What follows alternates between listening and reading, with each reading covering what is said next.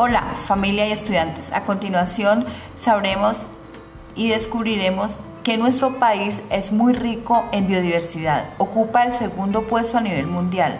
Por eso valoremos nuestra naturaleza, valoremos nuestras distintas especies, ayudemos a cuidar nuestro medio ambiente.